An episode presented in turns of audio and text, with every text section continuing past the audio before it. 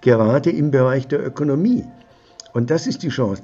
Also Social Entrepreneurship im Bereich der Ökonomie zeigen, dass man Ökonomie anders machen kann mit anderen Werten. Und da sehe ich die, die Chance. Nur die, äh, die, die, äh, ja, die Wunden des Kapitalismus zu heilen, ähm, ist äh, äh, liebenswert, aber das führt uns nicht in eine große Transformation. Willkommen bei Auf in Zukunft, dem Podcast für Zukunftsgestaltung. Dirk Sander und Oliver Kuschel im Gespräch mit EntscheiderInnen aus Wirtschaft, Wissenschaft und Gesellschaft. Auf der Suche nach der Antwort auf die Frage, wie handeln wir zukunftsfähig?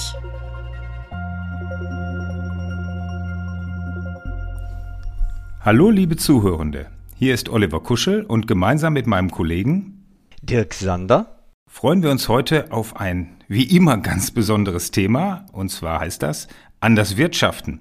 Welche Denk- und Handlungsmodelle brauchen wir für die große Transformation?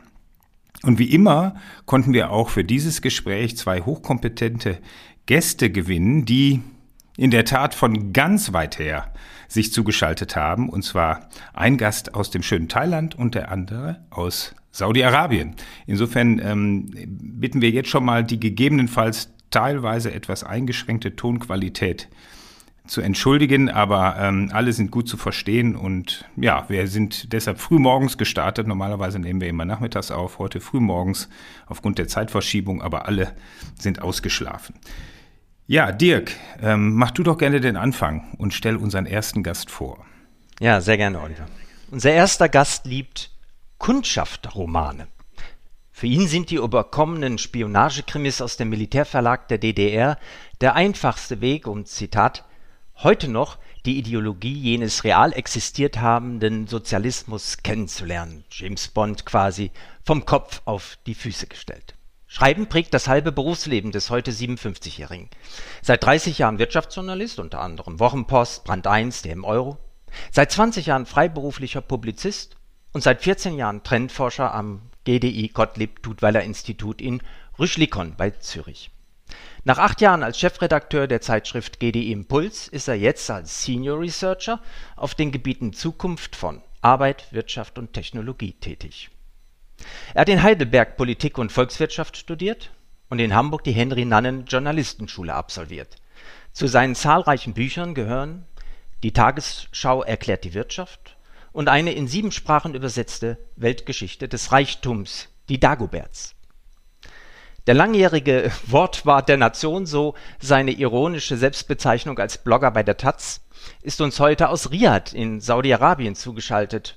Dort arbeitet er gerade an Publikationen des 2020 gegründeten saudischen Thinktanks ähm, FII Institute, dessen Ziel es ist, einen möglichst hohen positiven Impact on Humanity zu erreichen. Denn heute geht es für unseren Gast, Zitat, nicht mehr darum, größer, profitabler, besser zu sein. Es geht schlicht darum, gut zu sein. Wir werden allerdings noch lange damit zu tun haben, das dem Kapitalismus beizubringen. Herzlich willkommen bei Aufwind Zukunft. Detlef Gürtler, Wortartist und Kapitalismuskritiker. Schön, dass du da bist, Detlef.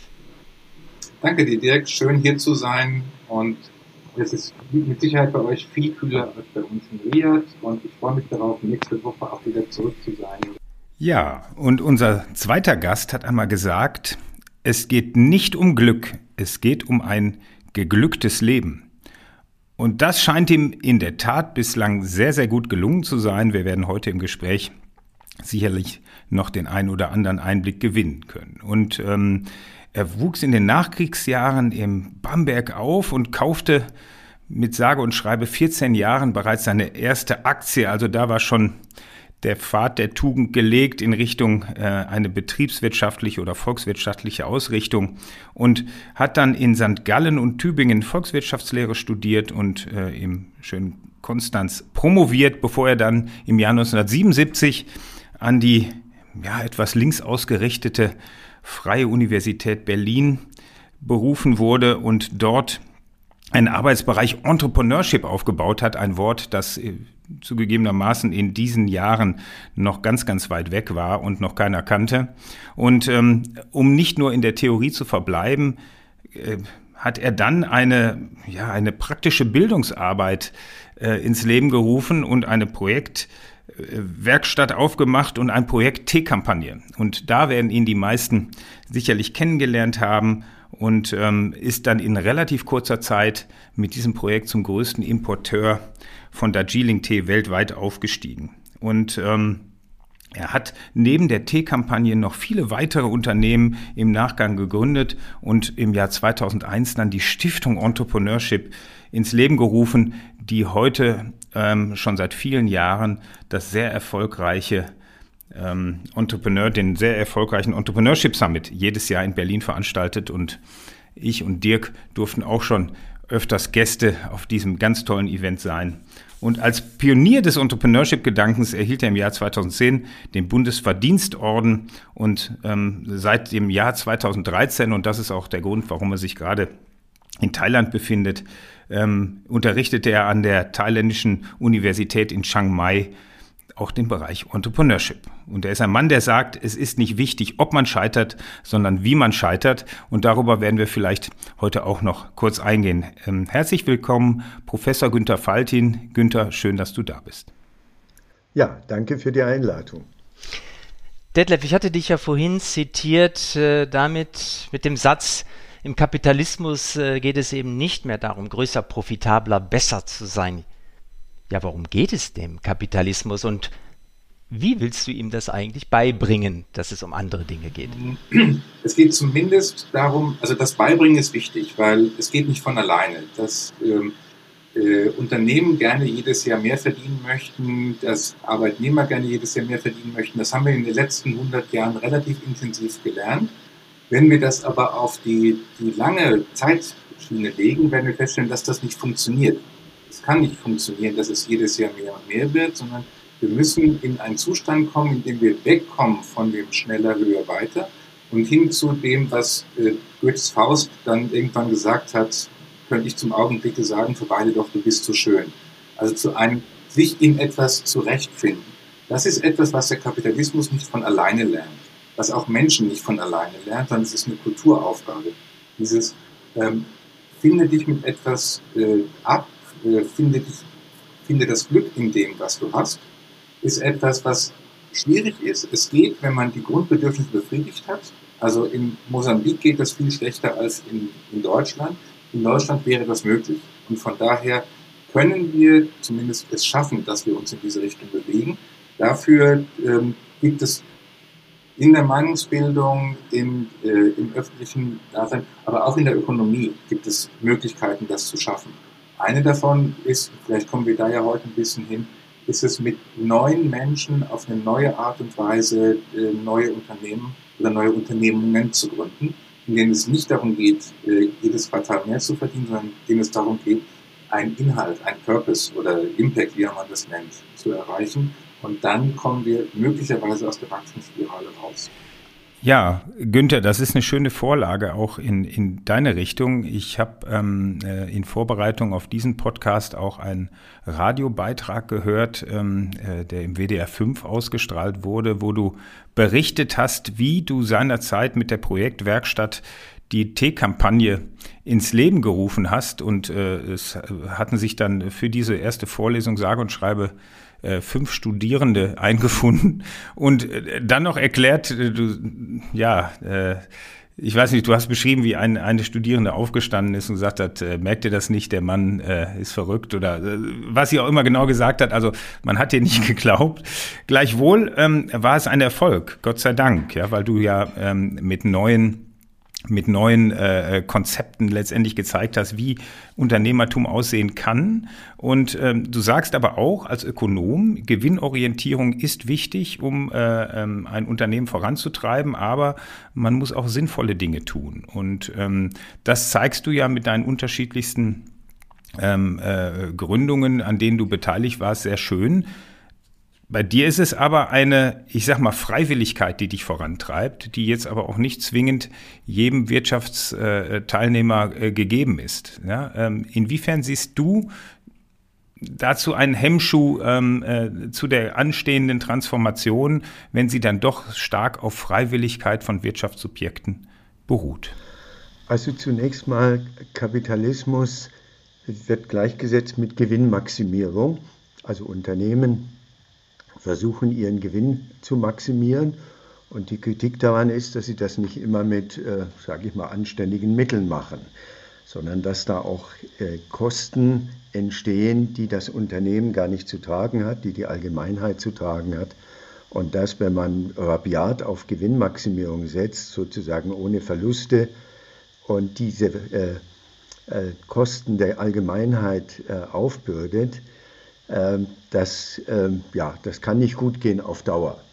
Und die erste Frage, die man stellen muss, ist, kann man nicht auch äh, Unternehmen führen ohne Gewinnmaximierung?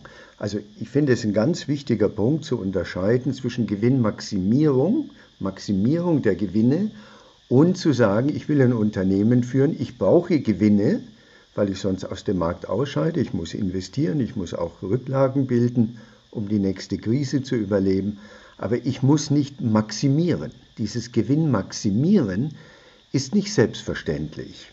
Das ist von den Ökonomen in die theoretischen Modelle eingegangen, unter anderem auch, weil sich dann die Modelle besser rechnen lassen. Nun kann man sagen, ist das nicht auch Realität? Äh, machen Unternehmen nicht eine Art von Politik und Geschäft, die auf Gewinnmaximierung hinausläuft? Da würde ich sagen, ja, in der vorfindbaren Welt ja, ganz überwiegend, aber es gibt auch andere. Es gibt auch andere Beispiele und ich kann auch Unternehmen führen, erfolgreich, die zwar Gewinne machen, aber nicht Gewinne maximieren. Dieser Unterschied hört sich als gering an, ist aber der entscheidende. Und die T-Kampagne war ein oder ist bis heute ein Beispiel, wie man durchaus mit Gewinnen, die man braucht, arbeiten kann, aber man muss nicht Gewinne maximieren. Und da gibt es auch andere Beispiele dafür. Und ich finde, in dem ersten Punkt sollte man feststellen, wir brauchen mehr Unternehmen, die sich am Markt beteiligen und die nicht Gewinnmaximierung als oberstes Ziel haben. Das finde ich ein erster bedeutender Schritt zu sagen, wie können wir diese äh, Ökonomie, wie wir sie vorfinden, umgestalten. Ähm, ich frage mich gerade, äh, Günther, wenn ich das zum Ausgangspunkt nehme, also dass es nicht um die Maximierung schlichtweg gehen äh, müsste im Wirtschaften, ist es dann nicht für die, die es aber tatsächlich tun, ein unfairer Vorteil gegenüber den anderen, ähnlich wie mit der Externalisierung der Kosten, ähm, wenn man sie auf die Umwelt, Umwelt umlegt, ja, und es der Allgemeinheit aufbürdet und äh, dann habe ich doch einen gewissen unfairen Vorteil im Wirtschaften. Ich kann ähm, Kosten minimieren, ich kann Gewinne maximieren, ich kann Kapital ähm, akkumulieren ähm, und damit bin ich im Markt äh, durchaus äh, stärker aufgestellt als vielleicht die anderen, die aus einer Wertüberzeugung, weil sie mehr als nur Gewinne ähm, erwirtschaften wollen, ähm, sich da zurücknehmen. Das ist so allgemein angenommen, was du sagst. Ich halte es für nicht zutreffend. Dieser Satz, der ja ursprünglich aus dem Marxismus kommt, wer sich sozialer verhält als andere, scheitert aus, ist in der Praxis heute nicht mehr so zutreffend. Natürlich gibt es äh, rabiate Unternehmen und natürlich gibt es vieles, was in der vorfindbaren Ökonomie zu kritisieren ist, wahrscheinlich sogar das meiste, aber es gibt eben auch Ansätze, die an dieser Stelle etwas anderes zeigen und damit erfolgreich sind. Das ist nicht nur die T-Kampagne. Nehmen Sie ein äh, Beispiel, das viel ähm, äh, schöner und, und äh, auch gewichtiger ist, nämlich die Druckeriekette von Schlecker und die Druckeriekette DM von Götz Werner. Wenn die These richtig wäre, dass derjenige, der sich unsozialer verhält, also der der klassische Kapitalist ist, Gewinnmaximierung, die Gewerkschaften klein halten, äh, möglichst äh, die Löhne auch niedrig halten und so weiter, wenn die These richtig wäre, dass diese Art von Kapitalismus gewinnt, dann hätte Anton Schlecker gewinnen müssen. Aber wir wissen alles, hat Götz Werner gewonnen. Ich wohnte selber in der Nähe einer DM-Filiale als auch einer Filiale von Schlecker. Und die beiden haben ungefähr das gleich, die gleichen Produkte gehabt, sie hatten auch ungefähr die gleichen Preise. Da war gar kein großer Unterschied. Der Unterschied war im Auftreten und ich glaube, die Menschen haben gemerkt, dass Götz Werner von der Philosophie her kommt, die nicht gewinnmaximierend ist, sondern noch andere Werte hat und dass für ihn nicht die alleinige Gewinnmaximierung im Vordergrund stand. Und bei Anton Schlecker ist der klassische alte Kapitalist. Und dieser alte Kapitalist hat an dieser Stelle verloren. Und nicht nur er. Es gibt viele Beispiele. In der Schweiz und auch in Süddeutschland bekannt, äh, Gottlieb Duttweiler war jemand, der den Einzelhandel äh, in einer anderen Weise aufgebaut hat. Man kann sagen, gegen den klassischen Einzelhandel in der Schweiz, 1925 schon, und hat äh, das Sortiment beschränkt. Er hat äh, dadurch Kostenvorteile gehabt, dass er nicht so ein breites Sortiment hatte. Er hat ähm, direkt eingekauft und er hat die Preise niedriger gemacht als das, was man sonst davor fand. Und er hat Kosten gespart, indem er statt Einzelhandelsläden Lastwagen beladen hat und quasi also ein Lastwagen als Ersatz für mehrere Einzelhandelsläden äh, angesehen hat und das gemacht hat. Und siehe da, er hat sich durchgesetzt.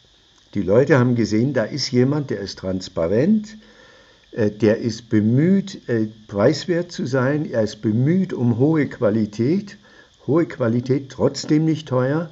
Und er hat sich durchgesetzt, obwohl er in vieler Hinsicht blockiert wurde. Also der gesamte Einzelhandel, auch ein Teil der Politik, lief Sturm gegen ihn und hat ihn blockiert, wo man nur konnte. Gottlieb Duttweiler hat sich durchgesetzt. Die Leute haben gespürt, da ist jemand, der macht Ökonomie auch mit Gewinnen. Er hat später sein Unternehmen verschenkt, aber er hat bis dahin Gewinne gemacht. Er hat Gewinne, aber eben nicht Gewinn maximieren. Das war nicht die Maximierung von Gewinn, das oberste Prinzip, die oberste Leitlinie, sondern gute Produkte preiswert zu machen. Und damit sind wir bei einer klassischen Ökonomie zu sagen, das ist die Aufgabe des Ökonomen. Wie des Arztes zu heilen, so ist die Aufgabe des Ökonomen, gute Produkte preiswert in den Markt zu bringen. Wenn ich da kurz einhaken darf, weil ins Gottlieb-Duttweiler-Institut bin ich ja viele Jahre lang gegangen und da gehe ich immer noch, dass er gegründet hat, um äh, die, die Forschung auch voranzutreiben für äh, bessere Ernährung, bessere Lebensmittel, besseres Leben. Und im Eingangsbereich des Instituts steht ein Satz von ihm groß und der heißt der Mensch im Mittelpunkt. Und das war für ihn zentral, dass die Menschen diejenigen sind, für die das gemacht wird. Äh, die Grundunternehmensphilosophie, mit der er angefangen hat, war, er wollte die wichtigsten Produkte, die Menschen brauchen, also die Grundnahrungsmittel, wollte er so günstig wie möglich zur Verfügung stellen, damit jeder sich das leisten kann. Die Schweiz war in den 20er Jahren des letzten Jahrhunderts auch noch nicht ganz so reich wie heute.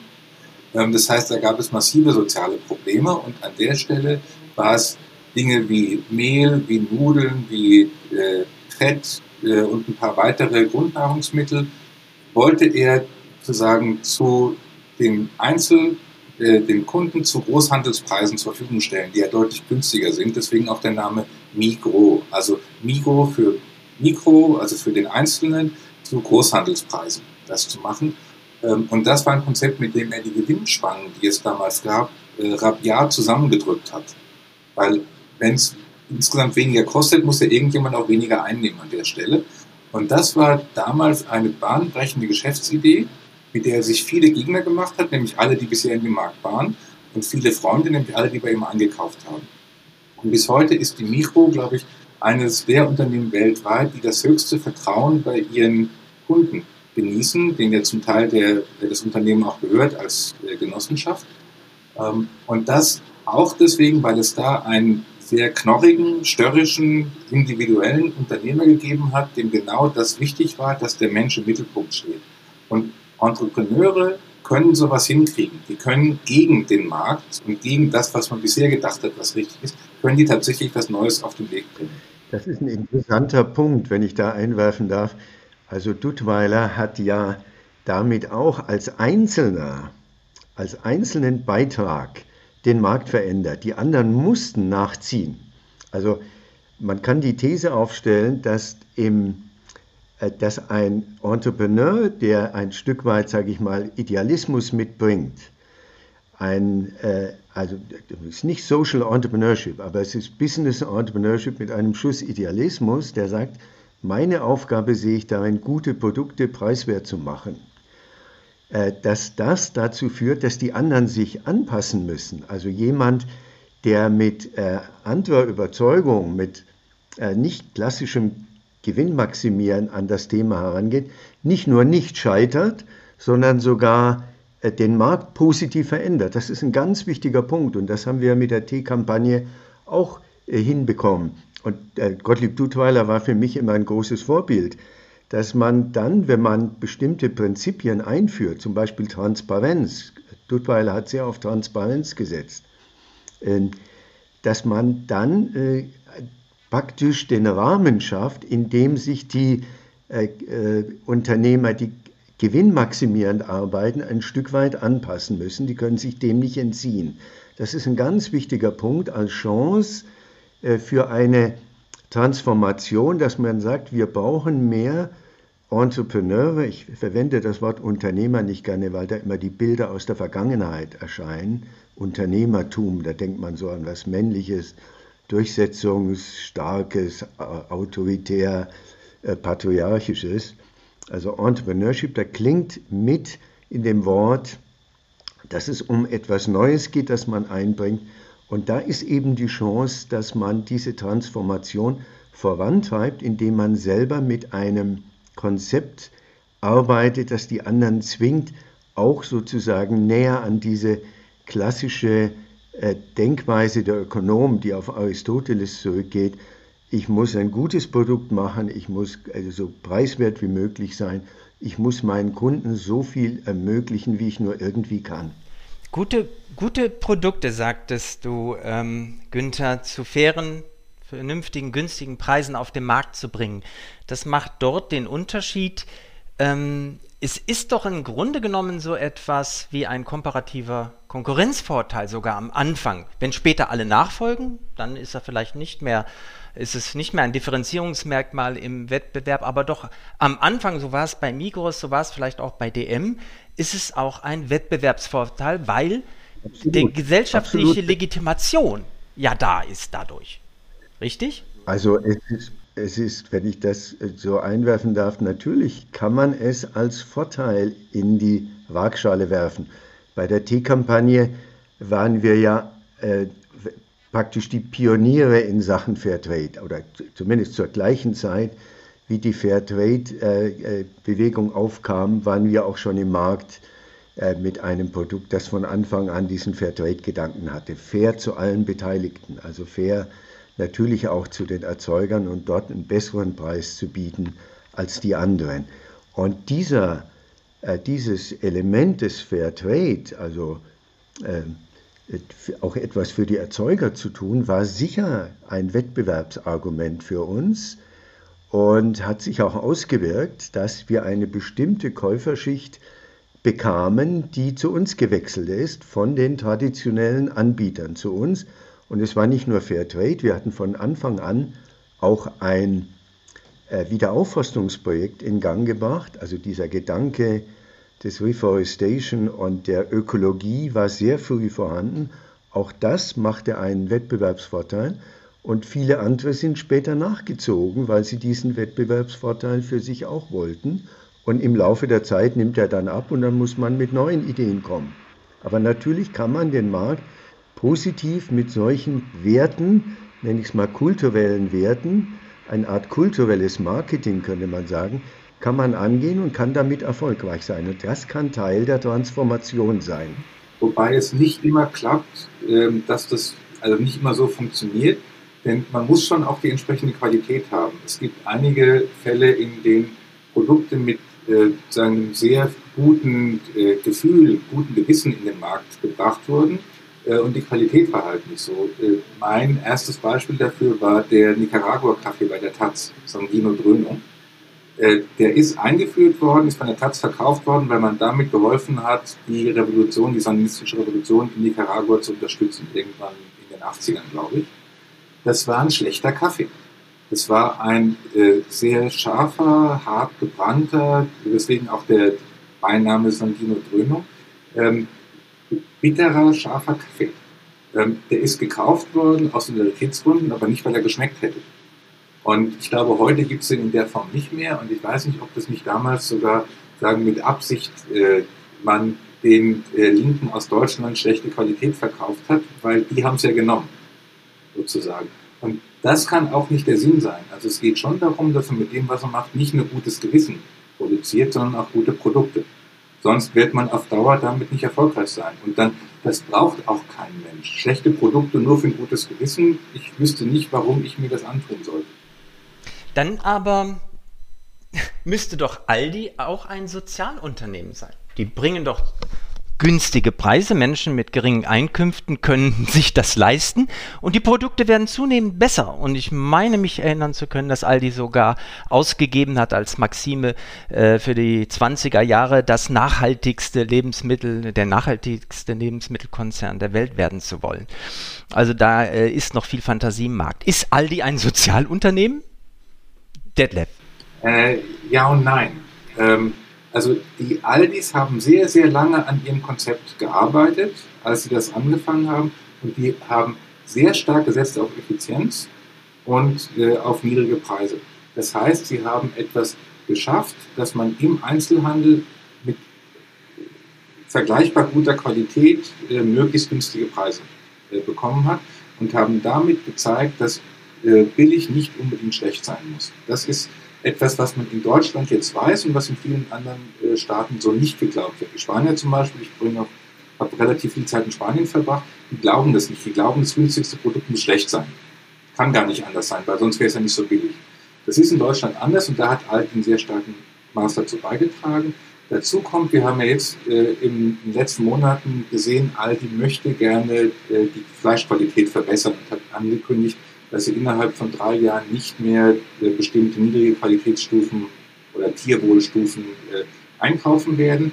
Damit versuchen sie auch den Markt zu verbessern für mehr Tierwohl, für eine höhere Qualität und am Ende wahrscheinlich auch für höhere Preise und versuchen mit sich den ganzen Markt zu ziehen. Das heißt nicht, dass die äh, Eigentümer von Aldi Wohltäter wären. Die haben natürlich auch immer darauf geachtet, dass sie damit Gewinn machen. Aber sie haben einige Punkte geliefert, die tatsächlich die äh, Einzelhandelslandschaft in Deutschland positiv geprägt haben und vor allem den Ressourcenverbrauch für äh, Einzelhandel und für Konsum deutlich reduziert haben. Und da wir in Zukunft auch mit wenig Ressourcen äh, uns versorgen werden müssen, halte ich das erstmal für gar nicht so schlecht. Man kann am Beispiel von Aldi kann man sehr viel für das lernen, was man selber aufmacht. Da würde ich gerne ähm, jetzt auch nochmal Richtung äh, Günther gehen. Und wir sind jetzt gerade schon am Markt und sehen ähm, und haben Beispiele äh, äh, gesehen für erfolgreiches Entrepreneurship oder Unternehmertum, selbst wenn du das Wort nicht so gerne hast. Günther, äh, du bist ja jetzt an der Quelle, ja, das heißt, du bildest äh, junge Menschen aus in ähm, oder hast das getan in äh, ja, betriebswirtschaftlichen Belangen. Und was man ja sieht oder was auch allgemein der Betriebswirtschaft vorgeworfen wird, ist, dass sie äh, Management-Theorien gelehrt werden, ja, die ja, die teilweise schon 60, 70 Jahre alt sind und äh, die Welt sich aber weitergedreht hat und eigentlich äh, die betriebswirtschaftliche Managementlehre sich ändern müsste. Das tut es auch. Du hast es in Berlin angefangen, schon Ende der 70er mit Entrepreneurship ähm, meine Frau ja äh, auch an der Uni Duisburg-Essen mit dem Innopreneurship Masterstudiengang unterwegs. Also es passiert eine Menge, aber meines Erachtens passiert im Bereich der universitären Lehre und Ausbildung noch nicht genug. Äh, dazu die äh, Menschen auszubilden, die, die dann früher oder später letztendlich auch die Wirtschaft lenken. Wie ist deine Sichtweise darauf? Also mein Eindruck aus doch inzwischen vielen Jahren, also alles zusammen vielleicht so 40 Jahren, dass ich in dem Feld äh, bin, ist, dass viele junge Menschen ähm, dieses Gewinnmaximieren nicht äh, tragen und äh, andere Motive eine Rolle spielen, ein Unternehmen zu gründen. Da gibt es sogar eine Dissertation dazu aus der Freien Universität Berlin, die sagt, dass Gründer nicht in erster Linie von dem Geldmotiv äh, getragen werden, sondern von dem Motiv, selber etwas auf die Beine zu stellen, ein Stück weit, was man so Selbstverwirklichung nennen kann, ein Stück weit zu zeigen, dass sie in der Lage sind, in einem Feld etwas zu verändern, äh, bis hin zu solchen äh, durchaus äh, nicht egoistischen Motiven wie äh, anderen zu helfen und äh, einer Ökonomie, äh, die doch stark von Gewinnmaximierung geprägt ist und Rücksichtslosigkeit gegenüber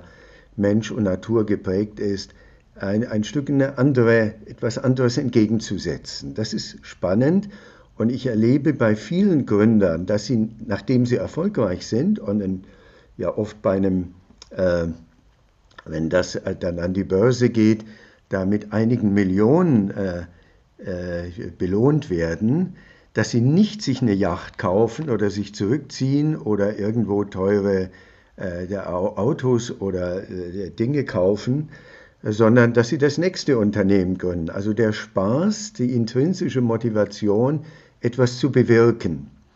Und bis hin zu äh, Gründen eigener Stiftungen. Das finde ich schon bemerkenswert, weil die großen Unternehmen, die Konzerne, die international tätigen Unternehmen, tatsächlich, glaube ich, auf Gewinnmaximierung ausgerichtet sind und man das auch schwer ändern kann. Da stehen Investorengruppen dahinter, da steht äh, der Börsenkurs dahinter, da stehen bestimmte Erwartungen, da stehen Anreize für das Management, Optionen auf steigende Aktienkurse und so weiter, natürlich Vergütung nach Geschäftserfolg.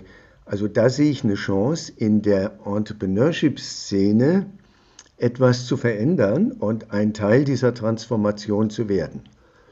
Ich würde den Gedanken sogar noch weiterführen und sagen, wir brauchen mehr Entrepreneure, wir brauchen mehr Menschen, die sich in dieses Feld begeben, weil auch wiederum meine Erfahrung, diejenigen, die in der Regel Betriebswirtschaft studieren, auch Volkswirtschaft, stärker von dem klassisch ökonomischen Denken, äh, nämlich diesem Gewinn und Erfolg des Unternehmens und äh, Erfolg der Unternehmensgröße, was sich also in Unternehmensgröße ausdrückt, äh, sich leiden lassen und weniger von diesem Gedanken, der Selbstverwirklichung und etwas äh, Gutes in die Welt zu bringen. Also da sehe ich, dass das nicht die gleichen, dass das nicht das gleiche ist, ob jemand äh, selbst gründet oder Teil eines großen Konzerns wird. Da sehe ich die Chancen äh, des, des Entrepreneurship, dass wir viel mehr Menschen, vor allem auch Frauen, gewinnen können, in dieses Gebiet zu gehen, weil es ein Stück Selbstverwirklichung ermöglicht und weil es andere Werte einbringt. Ich ziehe immer gerne die Analogie zur Politik. Die Politik ist ja nicht dadurch besser, dass die, nachdem die Fürsten und ihre Generäle abgegeben haben an die Bürger und später an die Arbeiter und noch später an die Frauen, äh, also äh, Stimmrecht, äh, das wurde ja nicht dadurch besser, dass die Bürger oder die Arbeiter oder die Frauen bessere Menschen sind, sondern sie bringen andere Werte ein, sie bringen andere Sichtweisen ein, sie bringen andere Interessen ein. Eine Mutter mit Kindern äh, sieht Krieg anders als ein General, der gerne ruhmvoll auf einem Monument stehen würde. Und äh, ja, das sind andere Werte, das sind nicht bessere Menschen, aber andere Werte.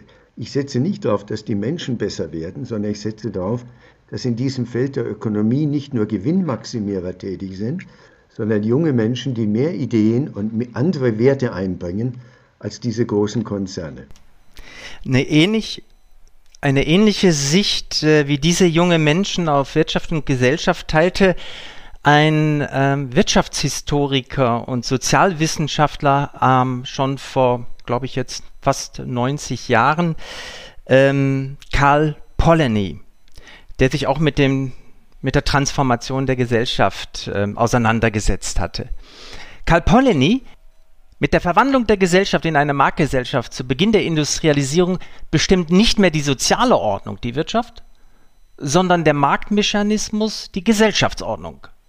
Und diese sozusagen verselbstständigte, entbettete Wirtschaft ist also gemäß Karl Polanyi der Grund, warum sich der moderne Kapitalismus in einen mensch- und umweltzerstörenden Modus begeben hat. Also die Entbettung ähm, der Gesellschaft aus der Wirtschaft. Oder was nötig wäre, wieder die Wiedereinbettung. ähm, der Wirtschaft in die Gesellschaft. Und das ist ja das, was du äh, gerade so beschrieben hast, Günther. Das ist das, was von den jungen Leuten ausgeht. Aber warum haben solche Stimmen keinen Raum? Oliver hat es ja vorhin schon gefragt, in der Wirtschaftslehre. Doch, die haben schon Stimmen, das kommt allmählich. Da bin ich optimistisch, dass jüngere Professoren ein Stück weit diesen Glauben an das klassische äh, gewinnmaximierende System äh, nicht mehr äh, so propagieren, wie das vorher war. Das hat auch mit zu tun, dass die ganze Ökonomie in den 1960er Jahren und folgenden versucht hat, zu äh, Ökonomie mathematisch auszudrücken. Und da kam, das haben andere äh, ausführlich beschrieben, da kam dieses Gewinnmaximierende viel stärker in den Vordergrund, als es eigentlich gehört. Aber äh, lassen wir das mal dahingestellt sein. Ich finde, Polanyi hat richtig eingebracht, dass es um Werte geht. Ich glaube, er hat immer noch unter dem Gedanken gearbeitet oder der Annahme gearbeitet, dass wer sich sozialer verhält, ausscheidet. Dass die Menschen heute so aufgeklärt sind und so wach sind, dass sie nicht jedem Gewinnmaximierer anheimfallen. Äh, das war damals vielleicht noch nicht so sichtbar, da gab es noch nicht so viele Beispiele. Äh, da sehe ich eine Chance, dass wir mit anderen Werten, und da ist Polanyi wirklich eine, eine, eine wie sagt man, eine Säule in der Wirtschaftstheorie, äh, zu sagen, die Werte sind entscheidend und es ist nicht von vornherein selbstverständlich, dass äh, die Maximierung von Gewinnen der oberste Wert ist. Das muss überhaupt nicht sein. Das, das geht auch anders. Man kann gute Ökonomie machen, man kann erfolgreich sein man kann da auch ein Stück weit ökonomisch für sich erfolgreich sein, ohne Gewinne zu maximieren, sondern andere Dinge, zum Beispiel Natur.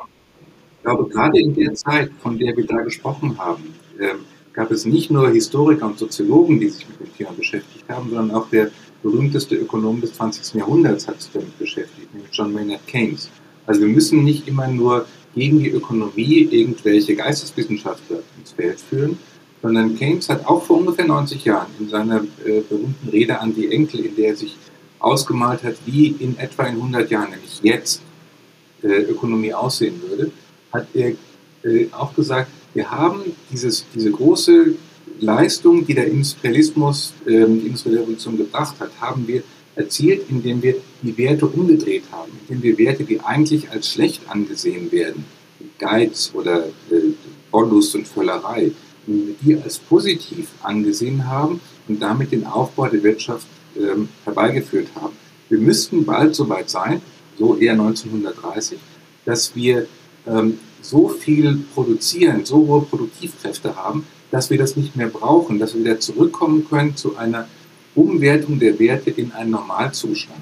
Das ist etwas, was eigentlich schon längst hätte passieren können, wenn nicht äh, äh, Günther hat von den 60er Jahren gesprochen. Also ich würde sagen, irgendwann in der Zeit nach dem Zweiten Weltkrieg ähm, die äh, Wirtschaft entdeckt hätte, dass man immer wieder neue Bedürfnisse schaffen kann, immer wieder neue Produkte auf den Markt bringen kann, mit denen man den Punkt, an dem Menschen sagen würden, jetzt reicht's mir, verweile doch, du bist so schön, den immer weiter rausschieben kann. Und damit ist der Kapitalismus relativ gut dabei, sich sein eigenes Grab zu graben, weil man auf die Art und Weise in ein sehr, sehr unnachhaltiges Fahrwasser kommt.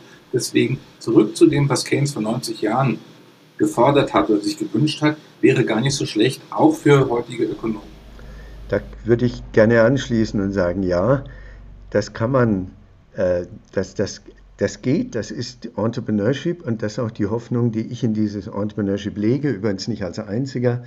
Entrepreneurship-Thema war ja in den 1980er, 1990er Jahren nicht Silicon Valley, sondern das war äh, Boston und dort vor allem das Babson College und, Harvard und Howard Stevenson als Professor, die gesagt haben, wir müssen von dem Brontokapitalismus, Brontosaurus-Kapitalismus weg zu einer, einem sensibleren Kapitalismus, der die Menschen mehr in den Mittelpunkt stellt. Und diese Art von Kapitalismus sehe ich auch als Möglichkeit. Und wenn man mal versucht zu beschreiben, was sind die Kriterien für diese Art von äh, Wirtschaft, dann würde ich sagen, eines ist stimmig zur Person. Also dieses Selbstverwirklichung der Person, das eigene Potenzial ausschöpfen, mit Dingen in, die, in dieses Feld der Wirtschaft gehen, die nicht als oberstes Ziel Gewinnmaximierung haben, sondern die eigenen äh, Talente, die, eigenen, die eigene Fantasie, die Chance, etwas zu tun, was es so noch nicht gibt. Das heißt, stimmig zur Person, also Potenzialentfaltung und natürlich auch äh, fair zu allen Beteiligten und äh, nicht nur den Erzeugern in der dritten Welt, sondern fair vor allem zur Natur. Wir haben ja jetzt 200 Jahre Industriegeschichte hinter uns, wo eigentlich die Ergebnisse der Arbeit verteilt wurden zwischen der Unternehmerklasse, also der Kapitalistenklasse und den Arbeitern.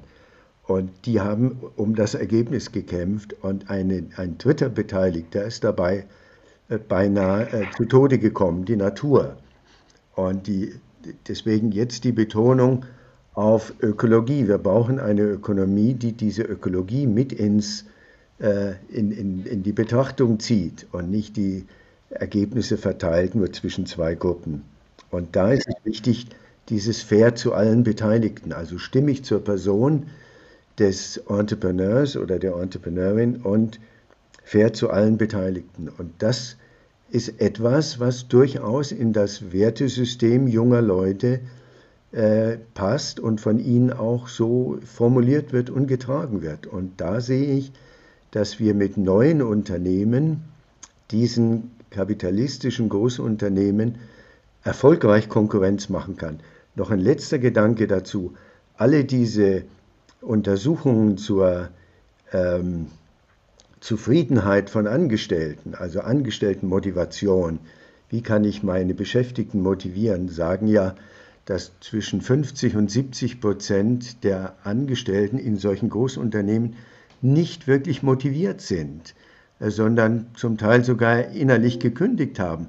Wenn ich das jetzt mal als ökonomische Kosten betrachte, dann muss ich sagen, da wundere ich mich, wie diese großen Unternehmen überhaupt über die Runden kommen mit einem solchen Ballast an Kosten, während Startups doch sehr viel stärker auf die Motivation auch ihrer Mitarbeiter setzen können. Gerade dann, wenn sie nicht Startups sind, die es auch gibt, die gewinnmaximierend arbeiten, da denke ich so ein bisschen an Silicon Valley, sondern eben Startups sind, die auch so einen Schuss Idealismus haben, die einen Schuss Social Entrepreneurship haben oder auch vielleicht reines Social Entrepreneurship sind. Das ist die ganz große Chance sozusagen als Konkurrenzvorteil für diese kleinen Unternehmen. Sie schleppen nicht diesen riesigen Ballast und Kostenblock der großen Unternehmen mit sich. Und deswegen glaube ich, dass wir ein Stück weit da die große Transformation in der Ökonomie auch vom Entrepreneurship her betreiben können. Ich bringe das in so einen Begriff, äh, weil Silicon Valley so sehr stark durch die Medien bestimmt und die Sichtweise auf Entrepreneurship bestimmt, spreche ich gerne vom Berlin Way of Entrepreneurship. Da ist ein bisschen mehr drin. In Berlin ist die ganze Szene mehr aus der Künstlerecke auch motiviert worden. Da gab es eine Alternativbewegung an Ökonomie. T-Kampagne war ja Teil dieser oder ist Teil dieser Alternativbewegung. Und da sind andere Gedanken formuliert worden als in Silicon Valley.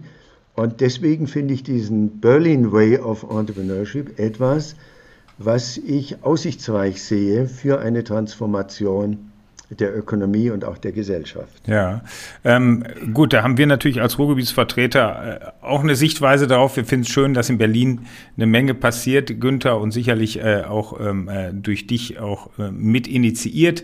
Ähm, wir sind ganz froh, dass im Ruhrgebiet äh, wir uns auch auf den Weg gemacht haben nach der großen nach der großen Transformation, die wir hier in den letzten Jahrzehnten äh, äh, weg von der Montanindustrie hin mehr zur Dienstleistungsindustrie hier im Ruhrgebiet gemacht haben. Ähm, ja, können, ähm, äh, können Entrepreneure die Welt retten? Wir haben die Befürchtung, Unabhängig davon, dass wir das genauso sehen äh, wie du, Günther, dass es schon eine Menge junge Menschen gibt, die sich auf den Weg gemacht haben, Gleichwohl die Befürchtung, dass das nicht schnell genug geht, weil wir auch wissen, dass der Klimawandel äh, darauf keine Rücksicht nimmt, wie lange wir da letztendlich für brauchen. Und äh, äh, Detlef, du hast mal gesagt, meine ich, ähm, dass der Übergang von der äh, quantitativen Orientierung oder Wachstumsorientierung zum qualitativen Denken und Handeln mittelfristig ein Umstülpen sämtlicher ähm, ökonomischer, politischer und sozialer Systeme bedarf. Ähm, wie kann das gelingen? Muss nicht auch ordnungspolitisch eingegriffen werden und nicht nur sagen, ja, es kommen die jungen Menschen aus den Universitäten, die Entrepreneure und die ändern die Wirtschaft von unten heraus. Ähm, wie kann letztendlich ähm, ordnungspolitisch, kann oder muss ordnungspolitisch ähm, ja, eingegriffen werden?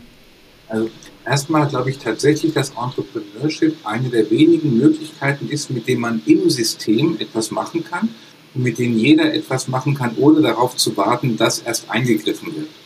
Ich glaube schon, dass man als Entrepreneur etwas tun kann im System und dass man nicht warten muss, bis man Mehrheiten hat, wie es in der Politik wäre, oder bis man äh, ein Gesetz geändert hat, was lange dauern kann. Der lange Marsch durch die Institutionen hat 30 Jahre gedauert.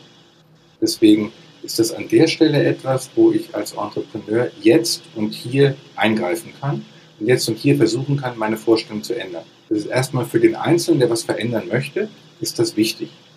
Für die Geschwindigkeit des Wandels ähm, möchte ich, äh, hat sich bei mir ein Zitat von Franz Josef Radermacher eingeprägt, an dem ich sehr hänge, seit ich das vor zehn Jahren mal gelesen habe. Der hat äh, geschrieben, es gibt Zeiten, da rast Geschichte, gut, wenn man darauf vorbereitet ist. Wir erleben das gerade in einem Bereich im äh, Krieg Russland-Ukraine, dass sehr viele Sachen sich sehr schnell bewegen und sehr schnell verändern, an die man, von denen man nicht gedacht hätte, dass das auch nur in Jahren geht und das passiert in Wochen. Innerhalb von einer Woche hat sich die deutsche Verteidigungspolitik und die deutsche Sicherheitspolitik grundlegend geändert und die EU hat plötzlich angefangen, Waffen zu verkaufen. Also es gibt Sachen, die man sich vor vier Wochen nicht hätte träumen lassen, jetzt sind sie schon passiert. Sowas kann in den verschiedensten Fällen passieren. Ich vermute, dass es auch im Bereich von Nachhaltigkeit, Klimawandel, andere Ökonomie solche Situationen gibt, in denen es gut ist, wenn man vorbereitet ist. Ja, ich sehe das, äh, äh, ich sehe den Punkt äh, sehr deutlich, dass Entrepreneure eine Alternative zeigen können, und das schließt an, an was Detlef sagte, ohne auf Mehrheiten warten zu müssen. Ich kann meine Alternative hier und jetzt zeigen und zwar erfolgreich. Ich brauche nicht eine Mehrheit der Stimmen wie in der Politik und das dauert lange und da wissen wir alle, das hat Anpassung und Konflikte Royalos gegen äh, Fundamentalisten zur Folge. Ich kann als Entrepreneur meine Alternative zeigen, wenn ich ein paar hundert oder paar tausend Kunden habe. Das reicht. Ich brauche überhaupt nicht auf eine Mehrheit äh, in der Bevölkerung äh, zu warten. Das heißt, ich kann Alternativen zeigen, die dann, wenn die Stunde gekommen ist, und ich sehe das genauso, ich glaube, wir werden ziemlich äh, radikale äh, Schnittstellen und, und äh, Zeiten des Wandels erleben, wie jetzt etwa in der Verteidigungspolitik. Und dann ist es gut, wenn man auf solche Alternativen zurückgreifen kann. Und die Alternativen existieren und dort, wo sie nicht, noch nicht existieren, können wir sie im Entrepreneurship relativ schnell auf die Beine stellen. Und dieses große Thema, das ja ökologisch auf uns zukommt, wie können wir effizienter mit Ressourcen umgehen? Wie können wir in den reichen Ländern, was ja äh, ernsthafte Ökologen äh, sagen und belegen, wie können wir 80 Prozent des Ressourcenverbrauchs einsparen, da brauchen wir neue Ideen, da brauchen wir Alternativen, da brauchen wir etwas wie Alternativen sichtbar, sinnlich erfahrbar machen, auf die man dann später, wenn die, der Zeitpunkt gekommen ist, äh, zurückgreifen kann. Da sehe ich eine große Chance. Das ist eine Aufgabe des äh, Entrepreneurship und das sehe ich in diesem Berlin Way of Entrepreneurship auch schon ein Stück weit erkennbar. Nun ähm, sind die ähm, Möglichkeiten von UnternehmerInnen, Entrepreneurs, ja beschränkt. Oliver hatte schon den politischen Ordnungsrahmen angesprochen. Es gibt aber noch einen anderen Marktplayer, der ähnlich profitorientiert ist, wie es UnternehmerInnen sind und der im Grunde genommen ähm, damals aus derselben großen Transformation hervorging, wie Polanyi sie beschrieben hatte, als nämlich zu Beginn der Industrialisierung auch das Geld zur Ware verdinglicht wurde. Also der Finanzkapitalismus und der Finanzkapitalist. Die Frage, welche Rolle spielt eigentlich das Finanzkapital jetzt für die äh, notwendige neue große Transformation? Ja, ich versuche es mal. Ähm, also es wird das Finanzkapital häufig als sagen ein, ein Teufel dargestellt. ich glaube, das wird dem nicht gerecht. Wir haben sehr viele Anleger, Investoren, äh, Finanzinstitutionen, die gerne in den Wandel investieren möchten. Also wenn wir den norwegischen Staatsfonds nehmen, der möchte sehr gerne in einen Wandel äh, investieren, der auch äh, zu einer nachhaltigen Wirtschaft geht. Das ähm, gibt viel mehr, mehr von denen.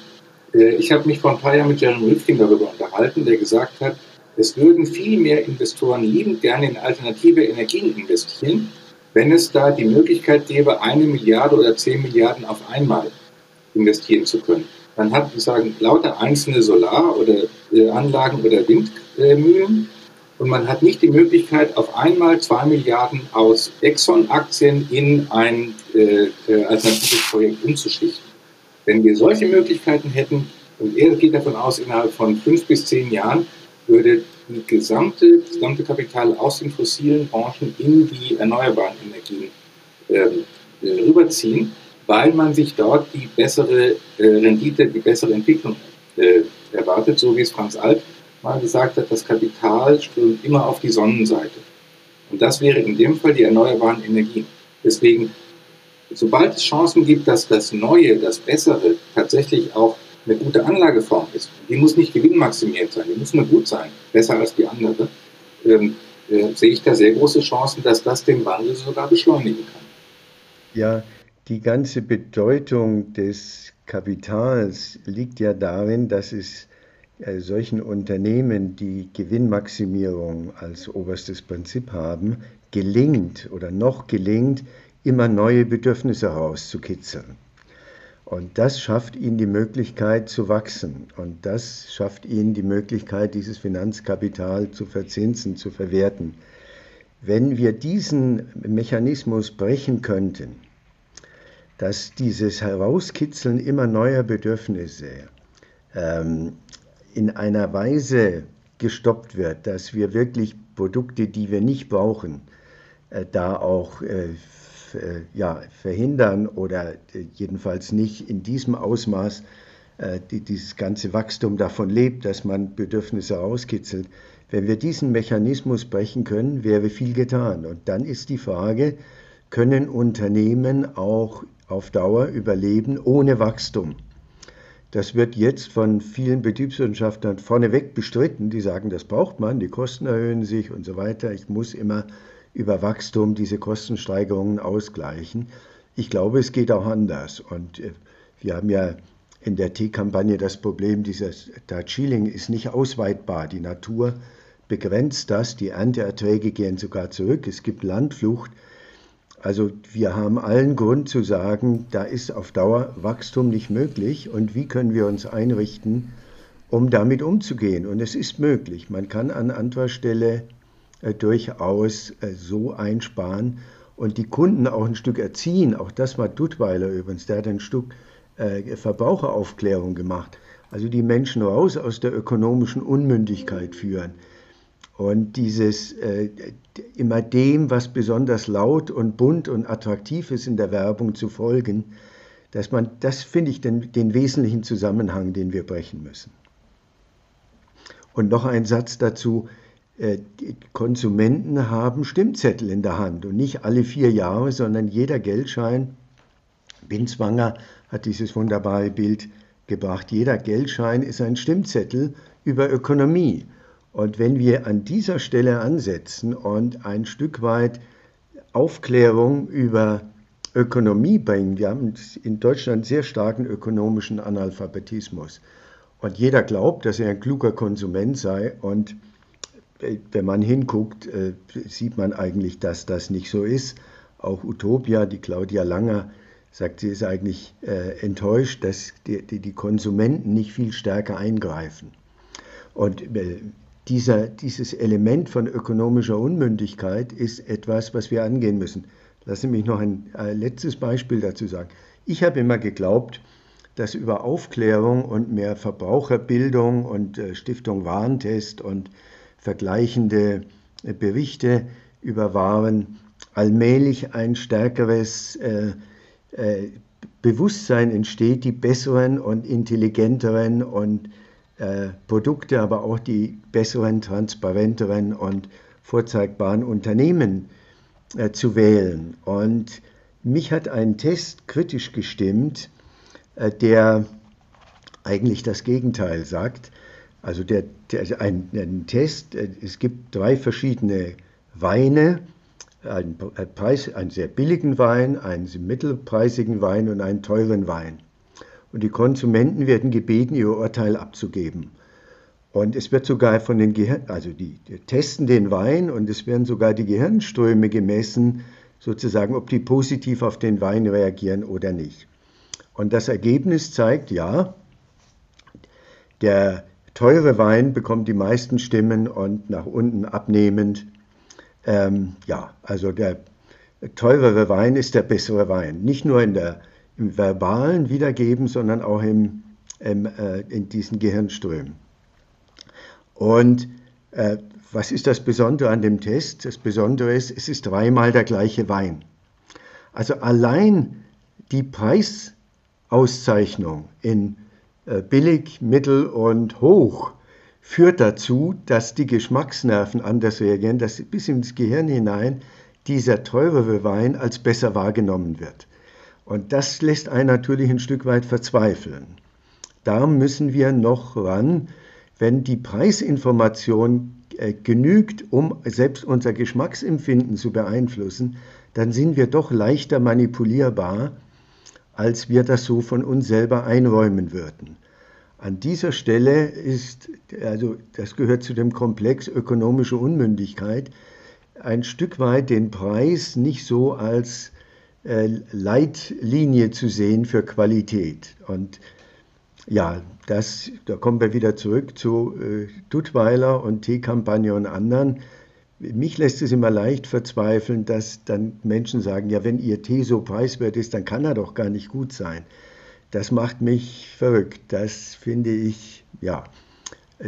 Trotzdem sind wir die Größten geworden. Auch Duttweiler ist in seinem Bereich der Größte geworden. Also es ist vielleicht doch noch irgendwo ein Stück Hoffnung. Aber dieser Bereich der Verbraucheraufklärung, die Stimmzettel zu nutzen für die transparenteren Firmen, für die besseren Produkte, äh, das ist ein Weg aus dem aus, zu einer anderen hm. Ökonomie.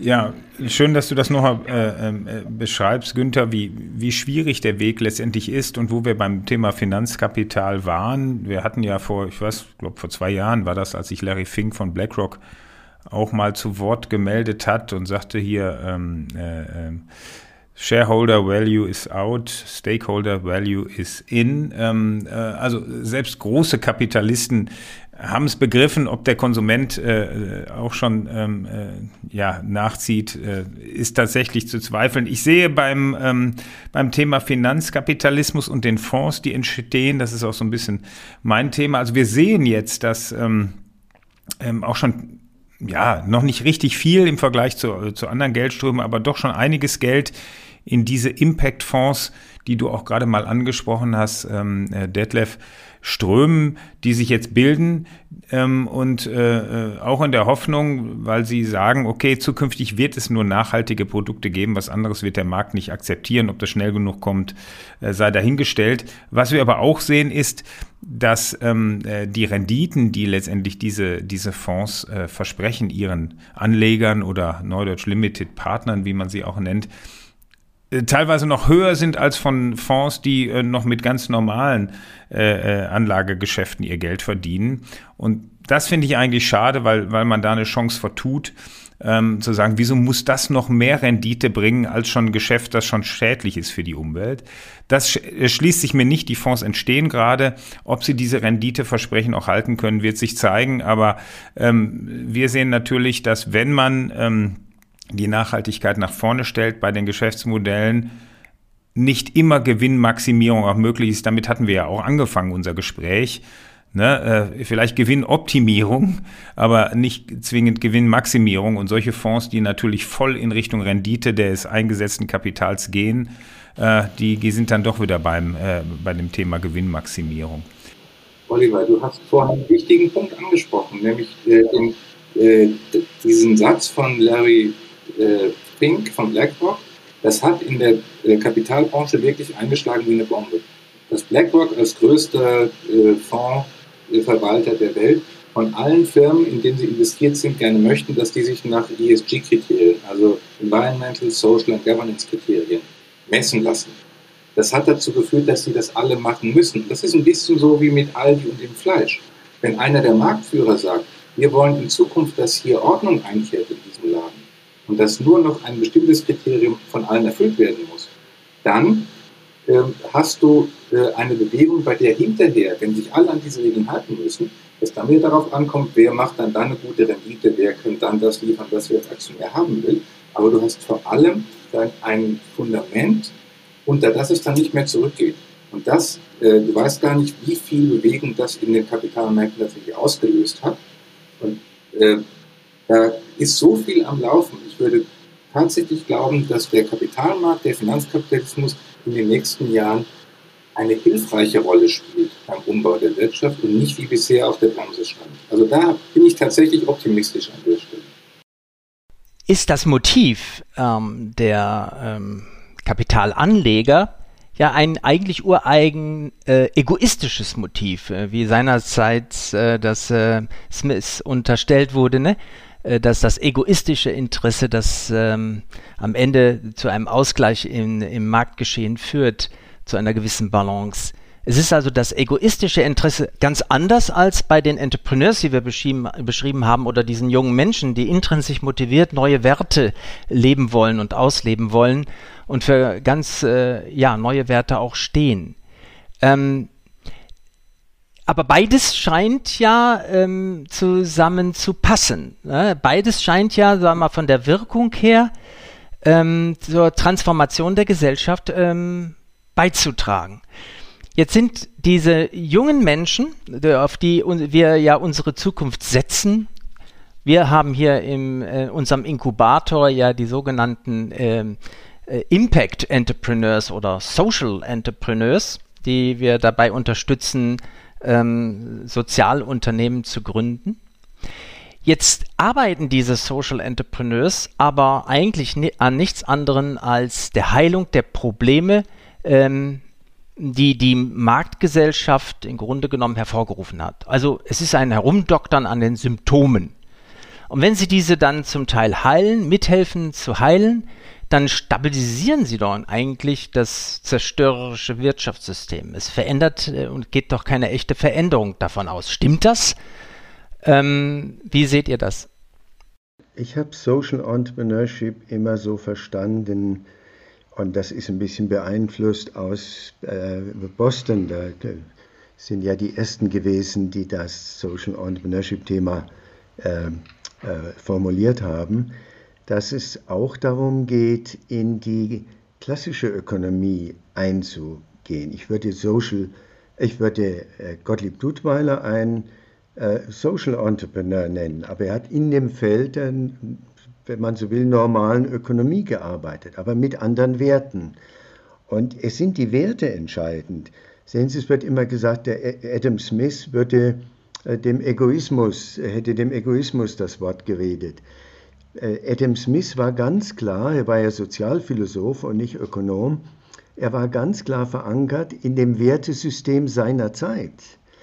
Und wir haben dieses Wertesystem ein Stück abgelegt. Das hat Keynes und Detlef vorhin hat das ja betont, sehr klar gesagt. Wir haben, äh, um Wachstum und Effizienz hervorzurufen, ein Wertesystem übernommen, das egoistisch im Sinne von Gewinnmaximierung ist. Und man kann auch mit anderen Werten arbeiten. Und bei Adam Smith war das Wertesystem selbstverständlich. Als Bäcker habe ich nicht die Leute betrogen. Das wäre wär auch nicht gelungen. Und ich habe auch nicht äh, manipulative Werbung betrieben. Das gab es zu der Zeit überhaupt nicht. Und diese Chance, mit anderen Werten Ökonomie zu betreiben, das ist wichtig. Und diese Auswahl von äh, Leuten, die in der Ökonomie tätig sind, die dieses Materielle sehr stark betonen. Und auf der anderen Seite, die, die andere Werte einbringen, werden dann Lehrer oder Sozialarbeiter oder das ist schade. Wir brauchen Leute mit anderen Werten als nur Gewinnmaximierung, gerade im Bereich der Ökonomie. Und das ist die Chance. Also Social Entrepreneurship im Bereich der Ökonomie zeigen, dass man Ökonomie anders machen kann mit anderen Werten.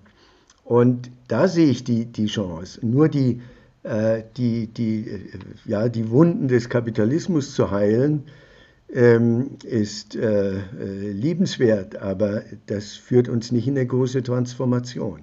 Ich finde, wir brauchen Entrepreneure mit anderen Werten, die im Bereich der Wirtschaft tätig werden und nicht Gewinnmaximierung als oberste Leitlinie haben. Eines, ähm, woran man schon noch äh, denken sollte, gerade bei euren jungen Entrepreneuren, ihr seid Teil des Systems. Es ist nicht so, dass ihr die Guten seid und das böse System steht gegen euch. Ähm, und ihr repariert das böse System, sondern ihr seid Teil des Systems. Wir sind alle Teil des Systems. Äh, die äh, Menschheit ist darauf angewiesen, dass das Gesamtsystem der Ökonomie sich verbessert, dass wir mit weniger Ressourceneinsatz eine gute Qualität, eine gute Lebensqualität erreichen. Wenn wir dazu beitragen, dann wird dieser Beitrag etwas bringen. Also von daher, du bist nicht Reparateur irgendeines Systems, du bist nicht jemand, der irgendwas fliegt, sondern du bist jemand, der dazu beiträgt, dass dieses System sich in eine neue Richtung bewegt. Und die Richtung, in die du es bewegen willst, ist eine, ähm, äh, die wahrscheinlich die richtige ist. Also je besser du das hinkriegst, desto mehr wird auch das System in diese Richtung bewegen. Ja, ganz herzlichen Dank. Wir sind jetzt äh, in einem rasenden Tempo ähm, zum Ende unseres Podcasts äh, angekommen. Ähm, es war eine ähm, Auf und Ab äh, durch die äh, Niederungen der äh, Wirtschaft und die Höhen ähm, der gesellschaftlichen ähm, Anforderungen an die Wirtschaft. Gesellschaftliche Legitimation unternehmerischen Handelns wird zum komparativen ähm, Konkurrenzvorteil. Beispiele sind genannt mit Migros und DM. Solch Handeln zieht nachher nach, nach sich, sowas kann die Wirtschaft nachhaltig transformieren. Gesellschaftliche Legitimation erhält ein Unternehmen aber nur dann, wenn das Profitinteresse dem gesellschaftlichen Nutzen unterstellt ist und nicht umgekehrt. Die Hoffnung besteht im Wertewandel der jungen Menschen, so äh, beide äh, Detlef und Günther, im Wertewandel der jungen Menschen und den neuen Entrepreneurs. Für äh, sie stehen die Entwicklung der Potenziale, äh, das selbstwirksame Handeln und das sinnvolle Tun im Vordergrund ihres Handelns. Es sind die Werte, die ähm, die Wiedereinbettung der Wirtschaft in die Gesellschaft möglich machen. Dafür stehen herausragende Wirtschaftstheoretiker wie Adam Smith, Cal Polanyi oder Maynard Keynes. Diesen wieder eine Stimme geben. Die Stimme, die die Stimme der Jungen ist. Das ist die Aufgabe der Wirtschaftslehre. Und auf dieser breiten Basis könnte die Transformation gelingen. Ganz herzlichen Dank nochmal ähm, an euch beide, Günter Faltin, Detlef Gürtler, für diesen Podcast. Vielen Dank fürs Zuhören. Wir nehmen wieder spannende Einblicke mit in die Heimat der Zukunftsmacher. Schreiben oder sprechen Sie uns gerne an unter redaktion.aufinzukunft.de. Bis zum nächsten Mal.